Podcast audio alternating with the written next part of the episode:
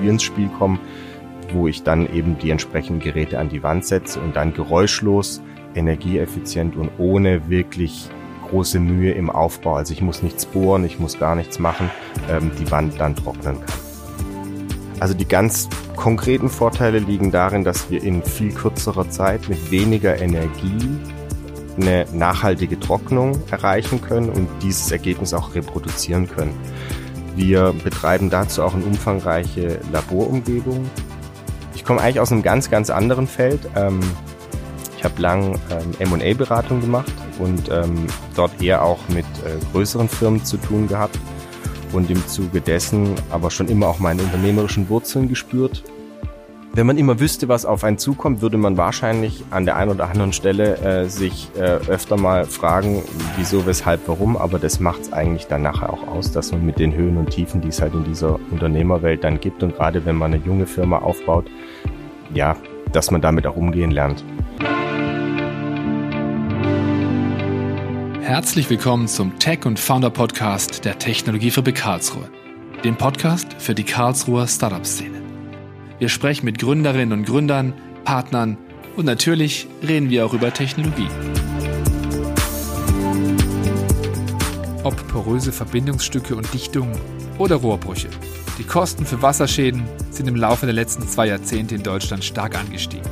Daraus resultieren feuchte Wände und Schimmel. Ein Problem, das jeder Hausbesitzer nur zu gut kennt. Was das mit unserem Tech- und Fauna-Podcast zu tun hat? Eine ganze Menge. Denn in dieser Folge sprechen wir mit Tillmann Kraus von der Infrarot Energiesysteme GmbH, kurz IRIS. Das Team rund um IRIS ist spezialisiert auf die effiziente Bautrocknung auf Infrarotbasis. Wie das funktioniert, wie das alles mit dem Internet der Dinge und künstlicher Intelligenz zusammenhängt und warum ihn sein Weg vom Unternehmensberater zu einem Startup geführt hat, verrät uns Till in dieser Episode. Viel Spaß! Herzlich willkommen zum Tech and Founder Podcast mit Till. Hallo. Hallo, grüß euch. Feuchte Wände und nasse Keller sind ja bekanntlich ein Problem vieler Hausbesitzer. Ihr von der Infrarot Energiesysteme GmbH, kurz IRIS, habt ein neuartiges modulares Bautrocknungssystem entwickelt, das einfach im Aufbau und in der Handhabung ist. Till, was ist denn das Neuartige bei eurem System und wie funktioniert das technisch? Gleich zwei Fragen auf einmal. Also die erste Frage, wir haben die bestehende Technik weiterentwickelt und zwar haben wir aufgrund von Sensorik, wir messen die Oberflächentemperatur der Wand und können daraus den Trocknungsfortschritt ableiten, sozusagen als neuen Part integriert und zwar in das Produkt als solches. Das heißt, ähm, es ist kein zusätzliches Bauteil, was man dran machen muss, sondern die Sensorik ist im Produkt verbaut und darüber haben wir die Möglichkeit, über die Sensorik den Trocknungsfortschritt während des Prozesses anzuschauen. Mhm. Die Einfachheit und die, ähm, ja, wie soll man sagen, die, die ähm, Komplexität auf der anderen Seite haben wir dadurch reduziert, dass die Anwender sich darüber eigentlich gar keine Gedanken machen müssen, sondern wir ein ganz einfaches Plug-and-Play haben. Einstöpseln und die Trocknung geht sozusagen los. Das mhm. ist es eigentlich schon. Mhm was uns unterscheidet. Und damit lösen wir ein Problem der bestehenden Technik, die wahnsinnig viel Energie und Zeit gebraucht hat, weil wir durch die Sensorik den Prozess permanent beobachten können. Muss man sich so vorstellen, wir haben eine Steuereinheit in die Geräte verbaut und die Steuereinheit schreibt jede Minute einen Datensatz und dieser Datensatz wird über den ganzen Prozess verglichen und daraus ergibt sich eigentlich die Neuartigkeit der Anwendung, die wir an der Stelle auch ähm, patentrechtlich geschützt haben. Mhm. Und für welches Anwendungsgebiet also welche Anwendungsgebiete eignet sich euer System und habt ihr da verschiedene Produkte quasi für verschiedene Anwendungen? Ähm, wir fokussieren uns derzeit rein auf den Leitungswasserschaden. Also nicht, man nennt die Großschäden Kommunschäden, in denen jetzt Überflutungen oder komplett nasse Keller ähm, die Folge sind, sondern wir fokussieren uns wirklich auf den Leitungswasserschaden in Wohngebäuden, wo ich eine überschaubare Quadratmeterzahl zu trocknender Fläche habe, ähm, so dass das eigentlich dieser Fokus ist, den wir auch über die Modularität gut abbilden können, wie du eingangs gesagt hattest, dass man die Geräte eben zusammensetzen kann, ohne ähm, dass ich andere Hilfsmittel dazu brauche unterscheidet sich ein bisschen von dem herkömmlichen, wie jetzt nach Großschäden getrocknet wird, da einfach da die zu trocknenden Flächen wahnsinnig viel größer sind. Mhm. Das ist eigentlich so der Hauptunterschied, warum wir uns darauf fokussieren. Wir haben eigentlich drei Produkttypen, ähm, die aber natürlich über die Modularität alle miteinander kombinierbar sind. Das eine ist eher für den Sockelbereich, das andere ist ein größeres Bauteil und dann haben wir noch ein kleineres, was gerade in Küchen oder auch unter Armaturen ähm, perfekt eingesetzt werden kann. Mhm. Und äh, wie ist es, wenn jetzt zum Beispiel meine Wassermaschine, äh, Waschmaschine einen Wasserschaden hat? Wie, wie geht ihr da vor? Also wie kann ich mir das plastisch vorstellen? Ähm, wir jetzt als ähm, Hersteller trocknen ja nicht selber, sondern wir sind ja sozusagen im B2B. Mhm. Wir machen das für die Sanierungsunternehmen äh, oder verkaufen denen, vermieten, verließen, finanzieren, was auch immer die wünschen, denen die Produkte. Und am Anfang ist immer vorgelagert eine Art Schadenaufnahme, als ob du jetzt eine Waschmaschine hast oder dir in der Dusche irgendwas undicht gegangen ist am Abfluss oder so, gibt's äh, eine Schadenaufnahme. Und in der Schadenaufnahme wird eigentlich detektiert, welche Maßnahmen in der Trocknung, also man nennt es dann die technische Trocknung, was in der technischen Trocknung für Maßnahmen umzusetzen sind. Und daraus ergibt sich dann eben die Spezifikation auch der Gerätetechnik und da eben dann das Thema Wand- und Sockelbereich Trocknung, wo wir ins Spiel kommen, wo ich dann eben die entsprechenden Geräte an die Wand setze und dann geräuschlos energieeffizient und ohne wirklich große Mühe im Aufbau. Also ich muss nichts bohren, ich muss gar nichts machen, ähm, die Wand dann trocknen kann. Mhm. Und was ist dann quasi der Vorteil zu anderen am Markt bestehenden Bautrocknungssystemen? Du hast es schon ein bisschen angesprochen, aber wo liegen die Vorteile konkret? Also die ganz konkreten Vorteile liegen darin, dass wir in viel kürzerer Zeit mit weniger Energie eine nachhaltige Trocknung erreichen können und dieses Ergebnis auch reproduzieren können. Mhm. Wir betreiben dazu auch eine umfangreiche Laborumgebung, gar nicht weit weg hier von der Technologiefabrik in der Höpfnerburg, in so alten Räumlichkeiten, die wir angemietet haben, dürfen wir Wasserschäden, äh, die wir selber nachstellen, auch wieder trocknen. Und da machen wir ganz viel Materialkunde. Das heißt, ich muss ja wissen, bauphysikalisch, wie reagiert jetzt das nasse Bauteil auf meinen Wärmeeintrag, weil wir arbeiten ja rein mit Wärme und über eine intelligente sensorgesteuerte Intervalltrocknung ähm, trocknen wir die Feuchtigkeit wieder raus und dazu muss ich wissen, wie das Material auf die Wärme reagiert. Und da jedes Material, wenn es ein dichterer Baustoff ist, anders reagiert, als wenn es jetzt vielleicht ein offenerer Baustoff ist, muss man sich das erarbeiten. Und das ist eigentlich das, was wir in einem zweiten Schritt machen, dass das, was in der im Prozess gemessen wird, auch ständig permanent mit dem vergleichen, was wir in der Laborumgebung uns an Daten erarbeitet haben, um auch zu wissen, wie weit sind wir im Trocknungsprozess. Und das unterscheidet uns eigentlich maßgeblich von allen anderen Produkten, die es auf Infrarotbasis gibt. Wir wissen, wo wir in der Trocknung stehen, aufgrund der Datenvergleiche, die wir fahren können. Und zum anderen natürlich auch, wann braucht die Wand jetzt wieder mehr Wärme oder braucht sie weniger Wärme. Und daraus ergibt sich halt ein sehr energieeffizienter Prozess, der zum Teil bis zu 70 Prozent weniger Energie verbraucht als das herkömmliche. Das ist sicher ein wesentlicher Unterschied, aber für die Sanierer, die es einsetzen, ist der Hauptunterschied eigentlich die Zeit, mhm. die sie brauchen, bis die Wand trocken ist, weil wir auch massives Mauerwerk, also wenn wir jetzt mal 24 Zentimeter, 36 Zentimeter rechnen, dass wir an der Stelle trotzdem, dass wir viel Leistung aufbringen müssen, das in einer vergleichsweise kurzen Zeit schaffen, wo die anderen Geräte gar nicht mehr in der Lage sind, wirklich Trocknungserfolg zu garantieren. Schaffen wir es mit unserer Technik trotzdem noch. Aber warum werden dann immer noch vielerorts ähm, alte Bautrocknungssysteme verwendet? Hm, das hängt sicher auch ein bisschen mit dem Bekanntheitsgrad zusammen der sich jetzt erst im Zuge dessen, dass wir das Produkt weiterentwickelt haben, ähm, auch ja realisieren lässt, dass wir da mehr Fuß fassen. Wir sind natürlich im Handwerk unterwegs und da ist das Thema Digitalisierung jetzt nicht unbedingt das Thema, womit sich am schnellsten beschäftigt wird. Dahingehend, dass es bedeutet, ich muss erstmal vielleicht eine Investition leisten, bevor ich den mhm. vollen Ertrag danach auch irgendwo in meinem Deckungsbeitrag sehen würde.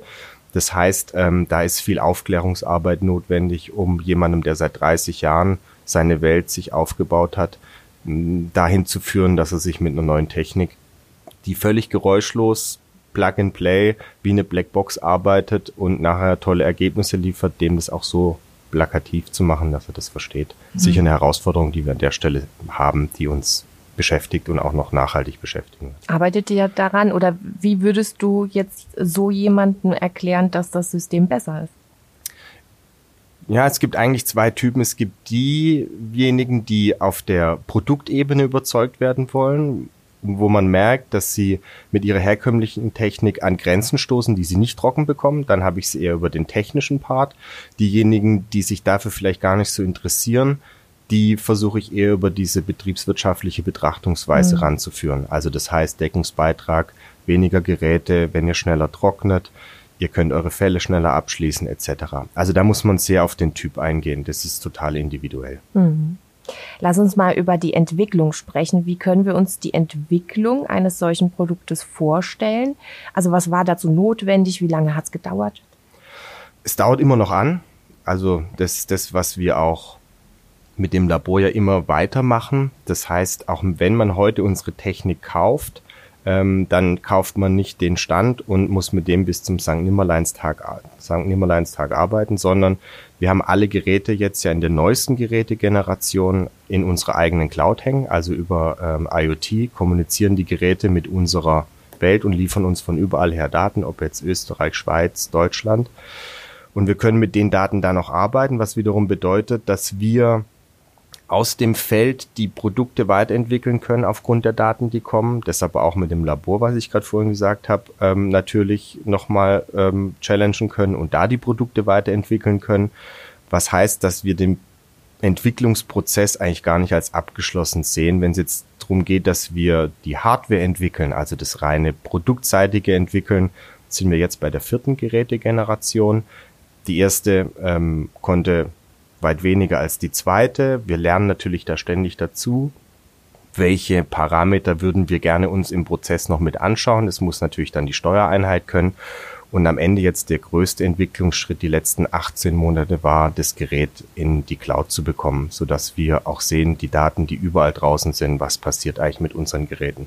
Kann man natürlich auch ganz andere Geschäftsmodelle anbieten und fahren. Das heißt, Thema Wartung, wir sehen jede Fehlermeldung, wir sehen alles, was draußen passiert und können dann da auch individuell drauf reagieren. Das heißt, es geht immer weiter, kein Stillstand. Nein, das ist, glaube ich, das, was ähm, auch die größte Herausforderung ist, aber auch den größten Charme ausmacht, ähm, dass man sich da nie äh, zu sicher ist, sondern immer an den Themen weiter dran bleibt. Mhm. Aber das Kernprodukt als solches hat es sicher eine Entwicklungszeit von drei Jahren. Mhm. Interessant finde ich, dass ihr nicht nur ein Produkt vertreibt, ihr habt auch eine Homepage für alle Informationen zum Thema Wasserschaden ins Leben gerufen. Was ist der Hintergrund? Warum habt ihr das gemacht? Das ist im Zuge der Marktdurchdringungsstrategie eigentlich bei uns entstanden, dass auch derjenige, der mit einem Wasserschaden konfrontiert ist, vielleicht jetzt nicht nur aus seiner Versicherungswelt, die natürlich eine eigene Vorstellung hat, wenn ich versichert bin, die Dinge zu lösen, ähm, vorschlägt, sondern dass es vor allem auch darum geht, wie ähm, informieren wir einen Betroffenen einfach und schnell, was eigentlich zu machen ist. Und ähm, im Zuge dessen ist von unserer Seite einfach mal grundsätzlich die Idee gewesen, in der Breite darzustellen, was gibt's für Trocknungsmöglichkeiten, wenn ich denn betroffen bin, was sind vielleicht Erstmaßnahmen, die ich treffen muss. Ähm, einfach so eine Seite, wo sich jeder schnell zurechtfinden kann, ohne jetzt in die tiefsten Tiefen der Technik vorzudringen, dass man aber, wenn jemand betroffen ist, vielleicht ein kleines Nachschlagewerk hat, informativ und weiß, aha, da gibt's auch andere Dinge, mit denen ich mich äh, beschäftigen kann, als jetzt vielleicht nur, da stellt man Kondenstrockner rein und dann dauert es acht Wochen, bis es trocken ist. Mhm. Schon so im Hintergrund die Produktthemen ähm, zu adressieren, aber schlussendlich eigentlich eine Informationsseite für mhm. Betroffene zu gestalten. Welche Ursachen habt ihr darauf beschrieben? Also was da ist eigentlich querbeet alles beschrieben. Also von Bodentrocknungen bis Wandtrocknungen bezieht sich auch nicht nur auf unser Produkt, sondern eigentlich auf alle Produkte und natürlich darauf auch, wie jetzt ein Schadenbild entstanden sein kann. Und gegebenenfalls welche Erstmaßnahmen, aber auch, was zahlt die Versicherung, was ist eigentlich in welcher Versicherung abgedeckt. Einfach so ein kleines Zusammentragen der, der ersten äh, Fragen, die man vielleicht hat, wenn man betroffen ist, was mhm. man ja eigentlich keinem wünscht. Aber wenn man die Zahlen liest, wie viele Schäden es in Deutschland, vor allem in den Bestandsgebäuden gibt, dann ähm, ist es sicher nicht schlecht, wenn es da so ein kleines Nachschlagewerk mhm. gibt. Und diese Schäden sind wahrscheinlich nachhaltig, wenn man sich nicht drum kümmert. Genau, wenn man sich nicht drum kümmert. Ähm, in den meisten Fällen gehen sie nicht von alleine weg. Ähm, deshalb sollte ich schon, und das adressieren wir da auch, einen Profi holen, der sich wirklich drum kümmert, das Ganze durchmisst und aufgrund der Messergebnisse nachher auch gewisse Maßnahmen definiert. Mhm. Weil ich sonst schon auch das Thema haben könnte, mit Schimmel ähm, oder sonstigen Folgeschäden in meinem Gebäude mhm. viel höhere Beträge ausgeben zu müssen als jetzt für eine technische Trocknung. Mhm. Weil man doch sehr viel heutzutage trocknen kann. Also ist immer der Trade-off zwischen dem Thema Rückbau, was reiße ich denn raus und was kriege ich denn trocken. Aber die Gerätehersteller, auch gerade im Bodenbereich, in Kombination dann mit uns, da hat man schon relativ viel Möglichkeiten, Dinge auch wieder zu trocknen. Mhm. Klar, es gibt Materialien, die kann man nicht trocknen. Ähm, die sind einfach schwierig, aber es gibt, sage ich mal, das Gros, wo man schon sagen kann, da kann ich mhm. was erreichen. Die Seite heißt meinwasserschaden.de. Ähm, und da finde ich auch die ersten Schritte wahrscheinlich, was es so an Sofortmaßnahmen gibt. Was ist denn, was kann ich denn tun, wenn ich einen Wasserschaden entdecke? Was sollte ich als erstes tun? Naja, wenn es ganz, ganz akut ist, dann sollte ich vielleicht Wasser abstellen am Haupthahn. Dann sollte ich gucken, dass ich die Stromzufuhr äh, abschalte. Ja, und mich dann sukzessive vorarbeiten. Gucken, gibt es vielleicht Möbelstücke, die ich zur Seite rücken kann. Ähm, wie kann ich den Bereich vielleicht so abtrennen von dem restlichen Gebäude, dass ich keinen Wasserfluss habe ja, das sind eigentlich die ersten Sachen. Und dann in den meisten Fällen, wenn es wirklich massiv sein sollte, ist natürlich auch die Frage, rufe ich die Feuerwehr? Mhm. Wie sieht's aus? Das sind eigentlich, weil die Abpumpsysteme natürlich von denen weitaus schneller gehen. Und da ist sicher oft Geschwindigkeit gefragt. Je schneller ich die Ursache sozusagen behoben habe in Form von, dass das Wasser irgendwo steht, desto weniger äh, Folgeschäden und desto, sage ich mal, einfacher wird die Trocknung dann. Wenn mhm. ich halt wirklich was drei, vier Wochen stehen habe, dann ist man schnell bei einer Kerndurchfeuchtung. Und das auch, das machen wir auch in der Laborumgebung. Das Thema, wie schnell hat eigentlich welches Material die Kerndurchfeuchtung erreicht, also sprich das Wasser so aufgenommen, dass es komplett gesättigt ist. Und überraschenderweise geht es meistens relativ schnell. Auch bei massiven Bauteilen ähm, braucht man nicht wirklich lang, dass das Wasser drin steht, dass ich doch mit jetzt herkömmlichem, ich lüft mal ein bisschen oder lass mal das Fenster offen oder sonst wie ähm, irgendwelchen Trocknungserfolg mhm. erzielen kann. Gibt es auch Kontaktmöglichkeiten auf der Seite? Also werdet ihr dadurch äh, auch kontaktiert von Menschen, die die Seite besuchen? Also wir jetzt direkt nicht. Mhm. Ähm, wir haben da aber ein Verzeichnis oder uns die Mühe gemacht, ein Verzeichnis von allen Sanierungsbetrieben, validen Sanierungsbetrieben in Deutschland ähm, nach Postleitzahlensuche sozusagen zu gliedern. Diejenigen, die mit unserer Technik arbeiten und es wollen, ähm, die werden dort auch sozusagen gelistet und kriegen Vermerk dazu. Das nehmen wir uns schon raus, wenn wir die Seite betreiben, dass wir da einen gewissen, ja, eine gewisse Verbindung zu uns auch herstellen. Ähm, für viele ist es aber so, dass die das eher neutraler gestalten wollen. Und uns liegt eigentlich eher der Fokus auf der Seite, dass wir den Kunden die Möglichkeit geben, sich zu informieren und im Hintergrund aber vielleicht auch über unsere Technik einfach ein bisschen mehr Reichweite auch beim Endkunden. Da gibt's noch was anderes, was geräuschlos und mhm. wo vielleicht eine schnellere Trocknung zu erzielen da ist. Da kommt ihr dann konkret ins Spiel. Genau, und da sieht man dann auch unsere Produktwelt. Aber erst äh, in einem hintergelagerten Schritt. Mhm. Vielleicht, dass derjenige auch mal den Sanierer fragt und sagt, mhm. arbeitest du mit der Technik, mit jener Technik? Wie sieht deine Energieeffizienz aus und welche Trocknungszeiten kann ich denn erwarten? Mhm. Aus wie vielen Personen besteht euer Team bei Iris? Wir sind jetzt sieben hm, mit Hiwis noch dazu. Das ist ja die, der große Vorteil hier in Karlsruhe mit dem nahen Anschluss am KIT, dass es da viele arbeitswütige und willige junge Menschen gibt, ähm, die erste ähm, ja, ähm, Unternehmenserfahrung schnuppern wollen. Aber im Kernteam sind wir, sind wir sieben Leute und ähm, eigentlich über alle Sparten hinweg. Da wir natürlich produzieren, haben wir Jungs für die Produktion, wir programmieren auch, das heißt auch da Programmierer und dann natürlich auch jemand, der das ganze Labor und die Laborumgebung betreibt und dann natürlich so hm, ja wie mich, die halt das Mädchen für alles dann schlussendlich jeden Tag sind. Das führt mich zu meiner nächsten Frage. Wie bist du denn zu Iris gekommen, beziehungsweise was hast du vorher gemacht? Ich komme eigentlich aus einem ganz, ganz anderen Feld. Ähm, ich habe lang ähm, M&A-Beratung gemacht und ähm, dort eher auch mit äh, größeren Firmen zu tun gehabt und im Zuge dessen aber schon immer auch meine unternehmerischen Wurzeln gespürt und ja, irgendwann, wie es die Zufälle so wollen, ähm, kam das Thema mal auf mich zu und eine Anfrage, sich da mal einen Businessplan anzugucken. Und wenn Techniker Businesspläne machen, dann kann es ja manchmal zu mehr Fragen als Antworten kommen. Mhm. Und in diesem Prozess wurden dann äh, Antworten gefunden und so ist eigentlich die Welt damals entstanden, dass ich gesagt habe, das würde mich reizen. Da gab es diesen hohen Grad an Digitalisierung, den wir jetzt heute haben mit unseren Produkten noch nicht, aber es war sofort natürlich eine Idee, das in dem Feld umzusetzen. und ähm, das Potenzial da irgendwo zu sehen, das entsprechend weiterzuentwickeln. Und dann, ja, alles auf eine Karte gesetzt, aus der Beraterwelt den Sprung in die Unternehmerwelt geschafft und so ist eigentlich die, der Weg jetzt für mich da gewesen. Bist du glücklich über diesen Schritt, dass du es gewagt hast, quasi? Ja, auf jeden Fall. Ich würde es nicht ähm, anders machen. Wenn man immer wüsste, was auf einen zukommt, würde man wahrscheinlich an der einen oder anderen Stelle äh, sich äh, öfter mal fragen, wieso, weshalb, warum. Aber das macht es eigentlich dann nachher auch aus, dass man mit den Höhen und Tiefen, die es halt in dieser Unternehmerwelt dann gibt und gerade wenn man eine junge Firma aufbaut, ja, dass man damit auch umgehen lernt. Mhm. Am Anfang ist es sicher schwieriger, da äh, nimmt man sich Dinge mehr zu Herzen. Irgendwann, nach so ein paar Jahren, hat man doch dann so ein gewisses Gefühl dafür und dann entwickeln sich die Dinge und man wird da auch ein bisschen ruhiger und hm. Du hast diese ganze rein. Entwicklung jetzt begleitet. Was sind denn die nächsten Ziele, die ihr mit Iris erreichen wollt? Wir haben jetzt nochmal ein neues Produkt in der Pipeline. Da haben wir die Pandemiezeit, die äh, derzeit überall doch äh, ja Spuren hinterlässt oder präsent ist, genutzt für uns und haben gesagt, wir, wir bleiben da auf dem Gas und entwickeln nochmal das, was uns in den letzten Wochen so in den Kopf gekommen ist und gehen das Thema dann auch an. Das haben wir jetzt wirklich äh, stringent gemacht und auch umgesetzt. Ähm, da freue ich mich drauf. Das wird auch nochmal mit dem Thema Sensorik und ähm, IoT uns nochmal deutlich erweitern, ähm, auch in andere Bereiche rein der Trocknung. Das heißt, aus dem Feld ähm, ja, verspreche ich mir schon auch nochmal einen richtigen Schub. Und dann geht es natürlich darum, die Marke zu etablieren, Hydry, und das Produkt weiter bekannt zu machen. Mhm.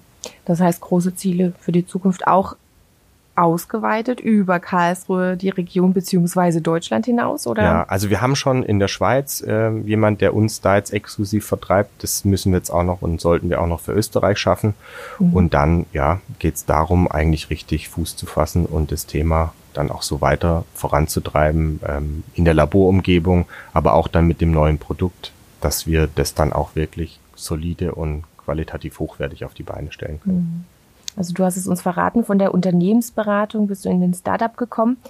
Ähm, spannender Weg. Was hast du für dich persönlich an Erkenntnissen bisher von deiner Arbeit im Startup mitgenommen? Also gab es da was Unerwartetes? Ist es die andere Arbeitsweise oder was ist hier für dich das Learning? Ja, so ein direktes Learning, da es so viele Interdependenzen in diesen verschiedenen Bereichen gibt, habe ich jetzt eigentlich nicht, aber man kann es, glaube ich, auf einen Nenner bringen. Es ist schlussendlich harte Arbeit und nichts als harte Arbeit, um sowas zu machen. Und deshalb ähm, ist es gar nicht so unterschiedlich zu dem, was man davor gemacht hat. Es hat einfach nur viel, viel mehr Freiheitsgrade und deshalb würde ich es jetzt eigentlich nie missen wollen. Ähm, aber ja, auf den Punkt gebracht, man muss viel arbeiten an sich selbst und auch an dem Produkt und es ist ein ständiger Prozess und das hört nie auf und immer wenn man denkt, jetzt ist man da, dann tut sich die nächste Tür auf und dann muss man wieder und ich glaube, das macht's aus, ist manchmal natürlich aber auch ähm, sehr intensiv, also ja, von dem her für mich ähm, der richtige Weg an der Stelle. Tolle Schlussworte, danke. danke Till, dass du da warst. Ich danke. In den Show Notes dieser Folge findet ihr wie immer alle Infos zu Till und der Iris GmbH zum Nachlesen. Das war's von uns. Tschüss, bis zum nächsten Mal. Schön, dass du bis jetzt dabei geblieben bist. Falls du uns Feedback geben möchtest oder Anregungen hast, dann sende uns gerne eine E-Mail an podcast.technologiefabrik-ka.de. Unsere Kontaktdaten und Infos zu unserem Gast findest du in den Show Notes. Wenn dir unser Podcast gefällt, dann abonniere ihn doch einfach kostenlos. Natürlich freuen wir uns auch über eine Bewertung von dir. Alles Gute für dich und bis zur nächsten Folge.